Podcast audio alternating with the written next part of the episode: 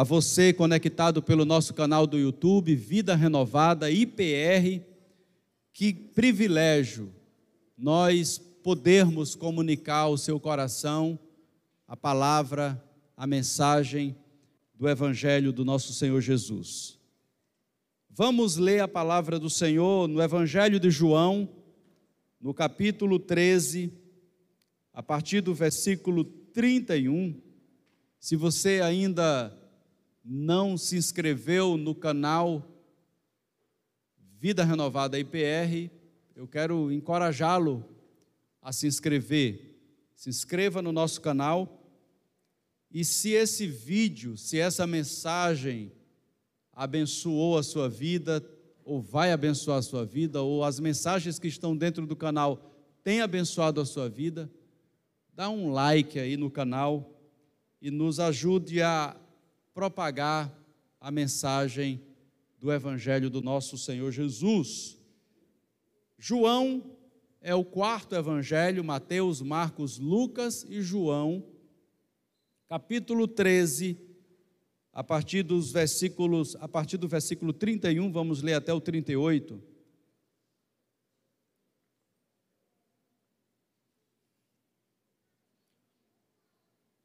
Depois que Judas saiu, Jesus disse: Agora o Filho do Homem é glorificado, e Deus é glorificado nele. Se Deus é glorificado nele, Deus também glorificará o Filho nele mesmo, e o glorificará em breve. Meus filhinhos, vou estar com vocês apenas mais um pouco vocês procurarão por mim, e como eu disse aos judeus, agora lhes digo: para onde eu vou, vocês não podem ir. Um novo mandamento lhes dou: amem-se uns aos outros, como eu os amei. Vocês devem amar, amar-se uns aos outros com isso todos saberão que vocês são meus discípulos, se vocês se amarem uns aos outros. Com isso todos saberão que vocês são meus discípulos, se vocês se amarem uns aos outros. Simão Pedro lhe perguntou: Senhor, para onde vais? Jesus respondeu: Para onde vou, vocês não podem seguir-me agora mas me seguirão mais tarde. Pedro perguntou: Senhor, por que não posso seguir-te agora? Darei a minha vida por ti? Então Jesus respondeu: Você dará a vida por mim? Asseguro-lhe que antes que o galo cante, você me negará três vezes. A vida humana se caracteriza por fases, por ciclos, por novos começos. Faz parte da existência, faz parte do existir, etapas que se iniciam e etapas que se encerram. São planos que a gente faz, por exemplo, na vida espiritual. Quantos de nós já planejamos dedicação de tempo na obra do Senhor. Mas a caminhada desgastante foi fazendo você ficar gelado, frio, indiferente. Aquilo que um dia você disse assim: vou ser uma chama acesa, parece hoje uma velhinha quase que apagando. Fazemos planos para a vida profissional, familiar, até mesmo ministerial.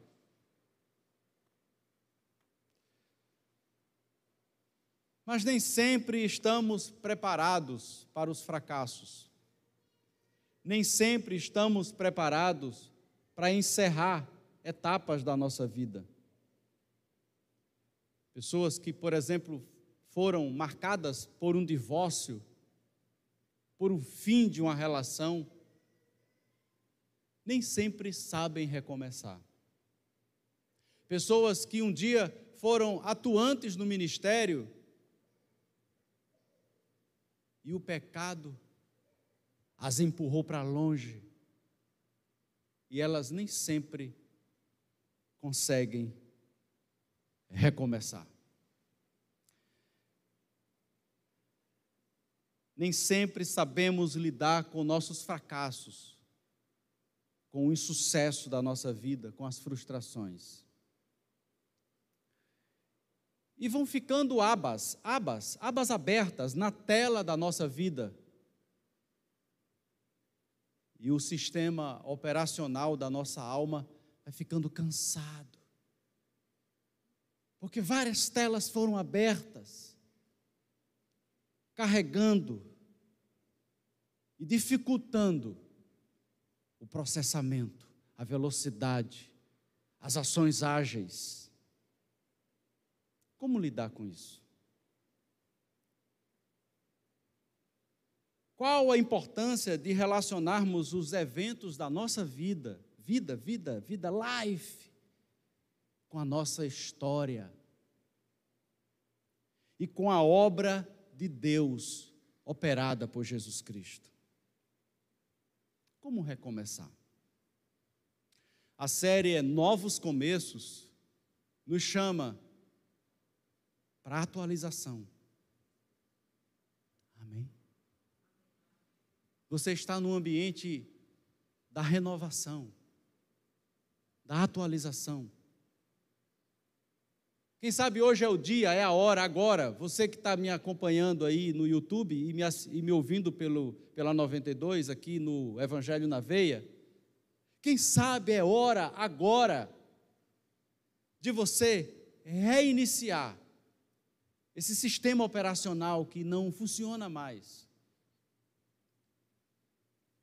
Quando a gente olha para o Evangelho de João, a gente fica maravilhado. Uau! Que Evangelho!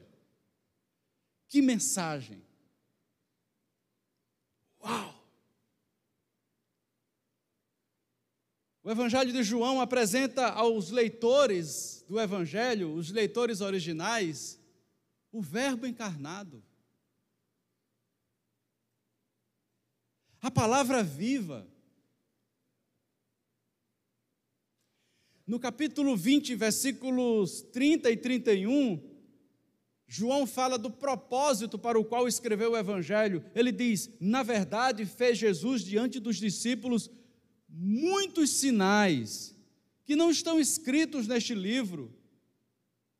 Estes, porém, foram registrados para que creiais que Jesus é o Cristo, o Filho de Deus. E para que crendo, tenhais vida, vida nele, vida em seu nome.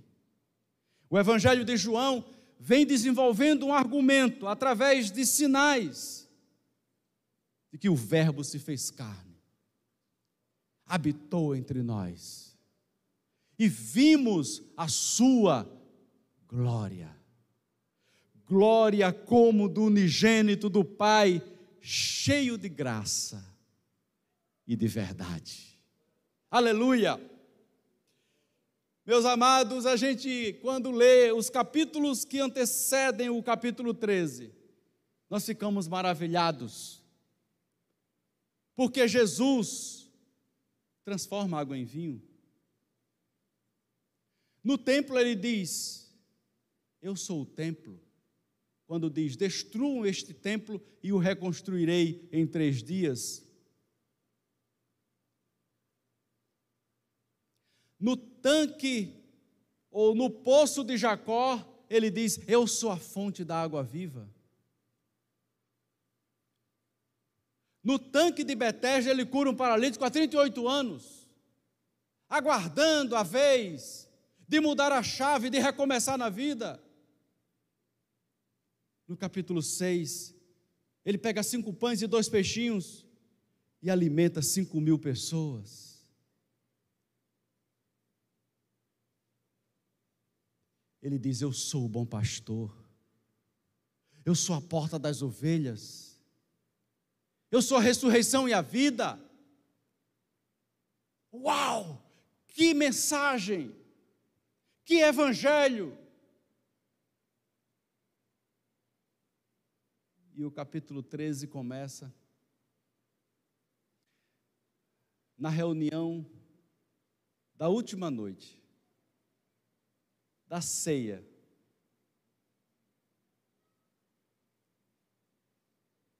Todos reunidos ao redor da mesa. As sandálias colocadas no canto.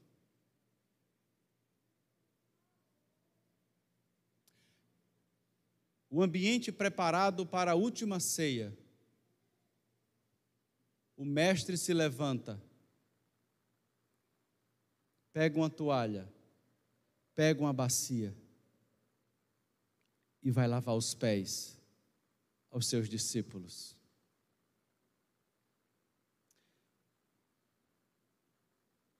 Todos ficam perplexos naquele lugar. Como assim? Como assim o mestre vem lavar os nossos pés? isto é função dos servos. O silêncio toma o ambiente, a casa. Como assim? Aqui tem uma inversão de valores nesse ambiente. Até que Pedrão quebra o silêncio e diz: A mim, não.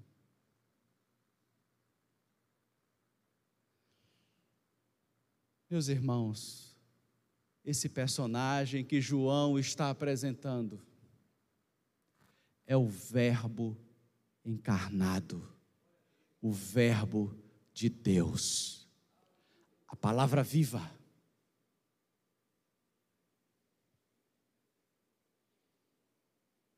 E essa palavra inaugurou um novo começo mas eu vou chamar esse novo começo de tela maior, ou quadro maior. E dentro desse quadro maior, dessa tela maior, acontecem começos, recomeços. E é nesse ambiente que eu quero refletir com vocês. Esse episódio da reunião de Jesus na última noite com seus discípulos para tomar a ceia. Depois de Jesus lavar os pés aos discípulos, dizer que os deixaria, depois que Judas é na reunião revelado como traidor, diz o texto, versículo 31, depois que Judas saiu, Saiu de onde? Do ambiente. Mas observe que a saída de Judas fecha o ciclo daquele encontro e do que vinha sendo revelado naquela noite. E abre-se um novo ciclo Judas saiu do espaço da luz. Note o versículo 30 que diz que quando Judas saiu, era noite. Era trevas. Ele sai para o ambiente das trevas, ele sai da luz para o ambiente das trevas. Porque no próprio Evangelho de João, Jesus é a luz do mundo. Ele diz: Eu sou a luz do mundo. Quando Judas o trai, quando Judas é, Satanás entra no seu coração e ele decide trair a Jesus. Ele acessa o ambiente das trevas. Judas saiu do espaço da luz para se lançar nas trevas. Porque Jesus estava certo. Certo que seria glorificado com sua morte exaltação. Ao mesmo tempo, Deus seria glorificado pela obediência do Filho, com sua morte de cruz voluntária, cumprindo assim o propósito eterno de Deus. Mas que lições nós aprendemos nessa passagem, nesse texto, que nos ensinam, que nos ajudam a reiniciar, a recomeçar? Observe que nós, nós podemos perceber que Quando o texto diz, depois que Judas saiu, irmãos, estavam acontecendo aqui fatos perturbadores, dolorosos e carregados de perplexidade. E esses fatos perturbadores, que fatos perturbadores? o mestre lava os pés aos discípulos. Um dos apóstolos do colegiado apostólico é o traidor no grupo. Quem quer lidar com traição? Quem quer saber que sentado à mesa comendo tem o um traidor? Tem um traidor? Quem? Quem de nós? Mas a verdade é que esses fatos perturbadores, esses fatos carregados de perplexidade, escondiam a grandeza do propósito de Deus. O propósito de Deus estava por trás daquela cena, daqueles fatos do fato de que Jesus deixaria os seus discípulos, que eles caminhariam a partir daquele momento em um novo começo, em uma nova perspectiva, em um novo ciclo. O Mestre os deixaria. Esses fatos escondiam o plano de Deus.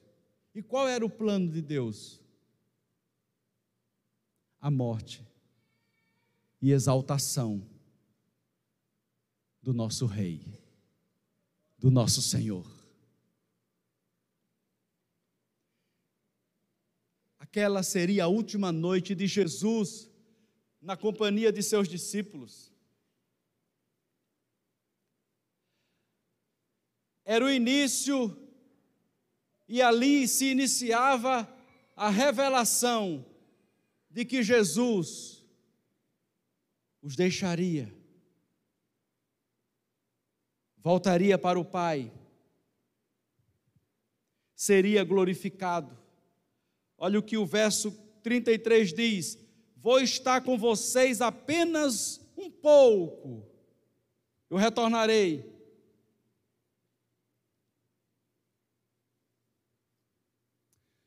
Irmãos, às vezes nós não entendemos fatos dolorosos na nossa vida. Não entendemos fatos que nos levam para o sacrifício, para a dor.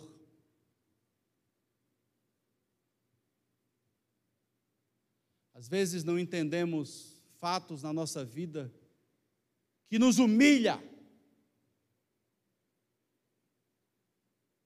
que nos leva para o pó, para a cinza.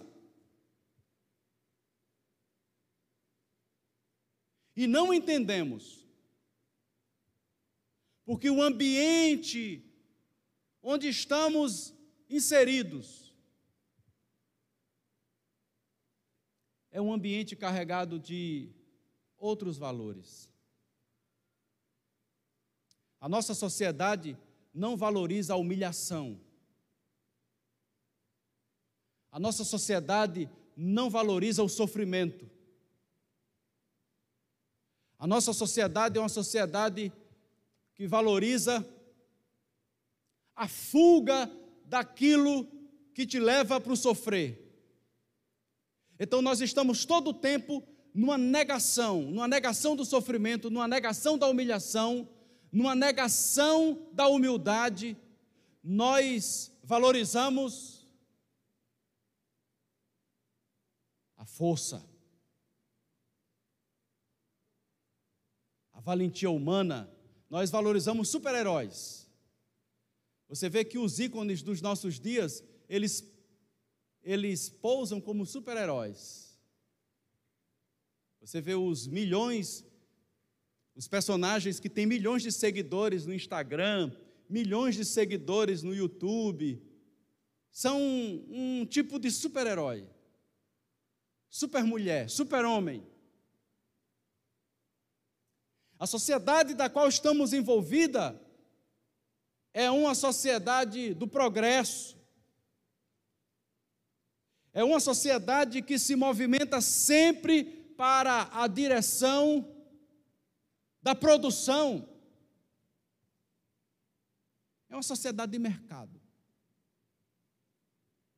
E eu estou dizendo não nada novo, mas aquilo que aqueles que leem essa sociedade estão falando sobre ela. A questão maior é como eu vivo as implicações do Evangelho nesse ambiente. Como eu consigo pegar a toalha? E aqui tem um símbolo. A ideia do texto é apenas uma representação. O que Jesus está deixando claro é que Deus, para nos redimir, Deus, para nos arrancar das trevas, Ele deixou a sua glória e Ele veio, humilhou-se e veio se tornar homem e habitar entre nós. O símbolo ali é de humilhação, é um movimento contrário. Ele é o mestre que lava os pés aos seus discípulos. Ele é traído por alguém do colegial do apostólico. Eu quero chamar você nessa manhã para entender que os fatos dolorosos da sua vida, as experiências traumáticas da sua caminhada, escondem a grandeza da glória de Deus na sua vida, meu irmão. Que isso não seja uma dificuldade para você ficar parado, mas que isso faça com que você se levante e veja o que Deus quer fazer através da sua vida. Cumpriu o propósito dele na sua vida, cumpriu o propósito dele na sua casa, cumpriu o propósito dele na sua família, cumpriu o propósito dele na sua vida, na sua história. Jesus sabia que ele iria, ele iria para a cruz, ele iria para o Calvário, ele iria cumprir a missão. Deus tem uma missão para você, meu irmão. Deus tem uma missão para você, minha irmã. Deus tem uma missão para nós. Por isso, vamos fechar essas abas que estão pesando no teu coração e vamos entender a grandeza da glória que nós carregamos na nossa vida, na nossa caminhada. O sofrimento não é para nos paralisar, o sofrimento é para nos impulsionar para enxergar a grandeza de Deus na nossa vida. Aleluia! Segunda lição que nós aprendemos nessa história é que um novo padrão de vida se estabelece aqui, um padrão marcado pelo amor a Deus e o amor de uns para com os outros. E Jesus representa esse padrão esse padrão de amor, quando ele lava os pés aos seus discípulos, uma expressão prática da manifestação do Verbo que se fez carne. Aquela noite de ceia marcava um novo ciclo na história da redenção. A nova aliança representada pelo Cordeiro Pascal que se movia para a cruz para cumprir a promessa de Deus pela boca dos profetas. Você pode ler em Jeremias 31, 29 a 34. Está chegando os dias, declara o Senhor, quando farei uma nova aliança. Porei a minha lei no íntimo deles e as escreverei nos seus corações. Serei o Deus deles e eles serão o meu povo. Aleluia. Quando Jesus diz: Um novo mandamento lhes dou, a ideia não é que o que Jesus tinha dito, por exemplo, em Deuteronômio 6, 5: Amarás o Senhor teu Deus com todo o teu coração, com toda a tua força, de todo o teu entendimento. Não é que ele estava, é, é, é, o que Deus tinha falado na sua lei tinha envelhecido. A ideia é que quando João diz, quando Jesus diz, um novo mandamento lhes dou, Amem-se uns aos outros, como eu os amei. Vocês devem amar-se uns aos outros. Com isso, todos saberão que vocês são meus discípulos, se vocês se amarem uns aos outros. Jesus estava ali estabelecendo um novo ciclo na história da redenção. Uma aliança que ele tinha feito desde a escritura do Antigo Testamento e vem revelando ao longo da história e afirmando isso e falando pela boca dos profetas. Agora chegou o ápice. Chegou o momento mais glorioso dessa aliança. Porque quem está presente agora é o próprio Deus encarnado na pessoa de Jesus para cumprir todas as promessas feitas no Antigo Testamento e para iniciar um novo, iniciar uma nova etapa, nos levando a caminhar agora fundamentado nesse mensageiro da aliança, Jesus Cristo. Aleluia! Apenas Ele, apenas o Senhor, apenas o Verbo encarnado poderia iniciar esse novo padrão de vida. A minha vida agora e a sua não está na nossa capacidade, na nossa força, mas na força daquele que está em nós, que opera em nós. Amar-se uns aos outros não é apenas distribuição de cestas básicas e nem ajudar o próximo nesse aspecto. Não que isso esteja errado, isto está certo. Isto é algo que você deve fazer, que nós devemos fazer, mas a ideia do amor aqui é entrega mais profunda, é vida de sacrifício, é você submeter essa natureza que você carrega difícil, cheia de orgulho, cheia do eu, cheia de vontade própria, cheia de eu vou morrer com o Senhor, cheia de verniz. É você submeter isso diante daquele que é o Senhor da sua vida submeter-se completamente e entender o novo padrão de vida que a comunidade do Senhor, a comunidade da nova aliança deve se fundamentar. Não é para você viver como um crente migué. Crente migué tem muitos. A caminhada aqui é uma caminhada de discipulado, de relação com Deus e com o outro é caminhada onde nós estamos em um ambiente carregado de novidade de vida. A velha vida já passou, o novo vem se manifestando em Jesus, e eu e você estamos em Jesus, e devemos viver esse novo.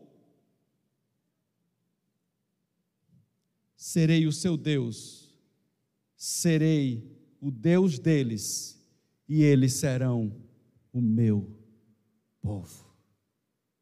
Amem-se uns aos outros. Seja discípulo de Jesus.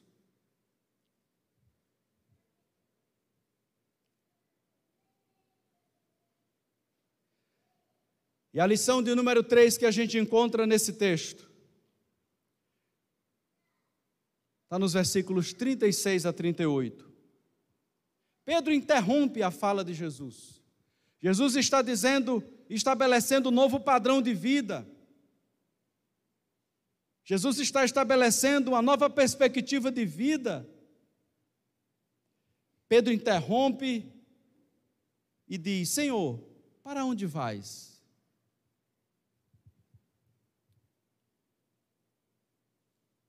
Veja que a pergunta de Pedro não tem nada a ver com o que Jesus vem falando sobre amar uns aos outros e ser discípulo e viver essas implicações. Jesus respondeu: Para onde vou, vocês não podem seguir-me agora, mas me seguirão mais tarde. Pedro perguntou: Senhor, por que não posso seguir-te agora? Darei a minha vida por ti. Então Jesus respondeu: Você dará a sua vida por mim? É, é isso que eu estou ouvindo?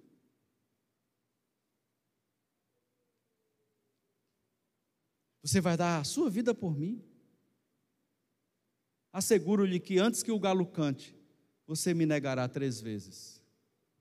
Jesus olhou para Pedro,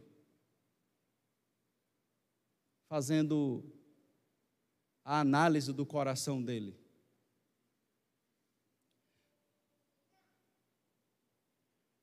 porque Pedro estava impaciente. E a lição é: a impaciência revela a fragilidade do nosso coração em lidar com novos capítulos da nossa vida. Pedro estava impaciente com tudo aquilo, com toda aquela realidade que estava ali sendo colocada, mas também Pedro não estava entendendo muito aquele processo todo. E nessa inquietação toda, Pedro faz uma pergunta completamente fora de contexto. Senhor, para onde vais? Ora, para onde que Jesus está indo? Jesus está indo para o Calvário. Jesus está indo cumprir o plano de Deus, o propósito de Deus. A pergunta de Pedro revela a inquietação do coração dele a angústia que está se abatendo, porque um capítulo está agora iniciando na vida e ele não está sabendo lidar com aquilo. Ele quer o mestre do lado dele a vida toda. É igual aquele irmão do grupo pequeno, né? Que ele quer aquele grupinho ali a vida toda, os irmãos. Nós somos oito irmãos, oito irmãos. Nós já estamos se reunindo há cinco anos, oito pessoas que, que você acha que vai acontecer? Oito pessoas se reunindo há cinco anos.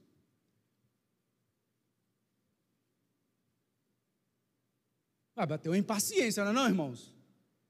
Sim ou não, irmãos? Vai bater uma impaciência, uai. Por quê? Porque a natureza da vida é, é fluxo. Tem que chegar gente nova, a porta tem que estar aberta. O caminho tem que estar liberado. A missão é de cuidado, sim, de uns aos outros, mas a missão é de compartilhamento da vida que Jesus tem dado a você. Pedro está impaciente, Pedro não está entendendo nada. Ele diz: Por que não posso seguir-te agora? Ele quer seguir a Cristo. Pedro não reside nele. Pedro não reside nele. Pedro não se conhece. Pedro quer impressionar a Deus com sua espiritualidade invernizada. Ele vai e diz: Darei a minha vida por ti. Pedro está na contramão. Quem é que está dando a vida pelos discípulos? Quem? Jesus. Apenas Jesus pode dar a vida por todos os pecadores.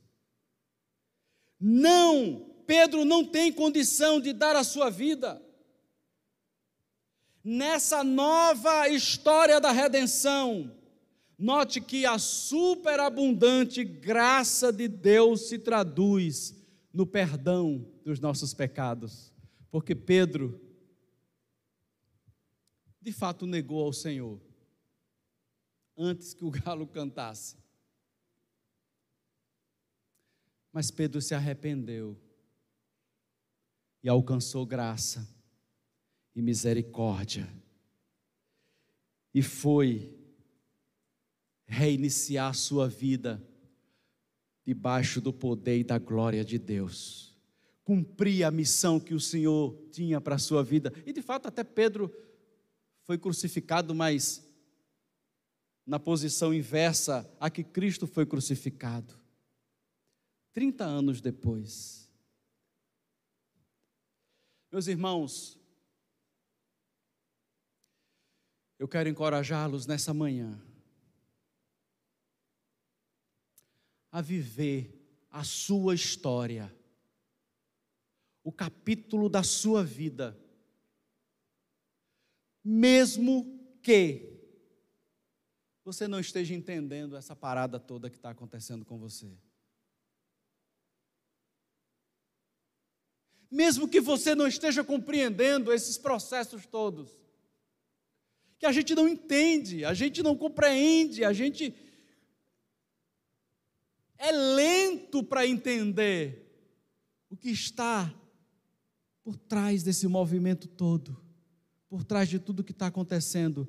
Mas eu quero dizer uma coisa para você nessa manhã: tenha paciência. O salmista diz: Esperei pacientemente no Senhor, e ele se inclinou para mim e ouviu o meu clamor. Tenha paciência, aguarde com calma, saiba que por trás de tudo isso que está se desenhando na sua caminhada ou nesse capítulo da sua vida, saiba que o Redentor está trabalhando pelo seu Espírito, aleluia, para sustentar você e liberar graça abundante na sua vida. Não permita o pecado parar você, não permita a religiosidade parar você essa compreensão religiosa sobre Deus, sobre a igreja, sobre o Evangelho, essa compreensão de que você é a grande pessoa, é o grande vaso, é o homem imbatível, é a mulher imbatível. Não! Nós carregamos uma glória em vasos de barro. E cada vez que você se vê como você é, mais a glória de Deus vai se manifestar na sua vida por meio de Jesus Cristo, porque quando você se vê, você depende completamente da graça de Deus e da glória de Deus. Aleluia! Quando você se reconhece, Paulo diz: quando estou fraco, aí é que estou forte. Por quê? Porque você se vê, você vê sua fragilidade, você vê quem você é. Você vê que você é dependente. Você percebe que você é pecador. Porque a obra de Jesus Cristo agindo em nós é uma obra de transformação interior. Deus agindo pelo seu espírito, mudando de dentro para fora, de dentro para fora, de dentro para fora. Não é de fora para dentro, é de dentro para fora. E nos transformando à imagem do seu filho, Jesus. Aleluia! Mas escute, meu irmão. Nós ainda estamos no ainda não. Eu vou pregar à tarde na continuação desse texto aqui. Nós ainda estamos no ainda não. E o ainda não, sabe o que é? É que o pecado ainda está presente entre nós. É por isso que você e eu adoecemos. É por isso que você e eu somos tentados. É por isso que você e eu fracassamos. Se permita fracassar. Se permita chorar, se permita sofrer, se permita adoecer. Mas saiba de uma coisa: qualquer que seja o capítulo da sua vida, em qualquer fase que você esteja na sua caminhada, Saiba de uma coisa: se você crê em Jesus, se você crê no Filho de Deus, se você crê no Verbo encarnado, você está sustentado por Ele, pelo seu Espírito, pela sua obra, pela sua graça, e você não será destruído, não. Porque chegará um dia, aí sim, quando a gestalt vai se fechar quando o ciclo vai se fechar, a tela grande vai se fechar. E esse novo começo da vinda do Filho de Deus, na história da redenção, vai encerrar tudo. Por isso que Apocalipse diz: não haverá choro, dor, sofrimento, traição, angústia, crente migué. Aqui sou eu na minha tradução. Crente migué. Não vai haver nada dessas coisas lá todos estarão diante de uma de um novo céu e de uma nova terra. Aleluia! Você quer andar em vitória? Você quer andar de graça em graça? Você quer andar de vida em vida? Você quer andar de fé em fé? Então aprenda a encerrar os capítulos da sua vida. Feche essas abas que estão abertas na sua história. Pedro não queria fechar o ciclo, Pedro não queria fechar aquele tempo, Pedro não queria fechar aquela fase, Pedro queria viver todo o tempo ao lado do Salvador, mas era chegado o momento em que o Salvador iria para a cruz, era chegado o momento em que o Salvador iria ser morto, mas o Salvador iria ressuscitar. Era importante que ele fosse morto, era importante que ele fosse para a cruz, porque ele iria ressuscitar, iria vencer a morte, iria ser exaltado à direita de Deus, como foi, e hoje intercedendo por nós à direita de Deus, aleluia. Mas ele derramou seu espírito, e agora eu e você caminhamos na força e no poder do Espírito de Deus. Em Cristo nós somos impulsionados para novos começos, mesmo diante de fatos assustadores, mesmo diante da república pegando fogo, mesmo diante do, da corrupção, mesmo diante da capacidade demoníaca do ser humano de desviar recursos, mesmo diante de uma pandemia, mesmo diante de mortes, mesmo diante da dor, mesmo diante de gente fria na fé. Deus está conosco, Deus está com a sua igreja, Deus está com o seu povo. O povo do Senhor vai caminhar na força do Senhor, levados a entender o padrão que Deus estabeleceu para nós. Vive essas implicações. Dependa da graça de Deus. Dependa da força, do poder do Espírito do Senhor. Aleluia! Convido você para ficar de pé.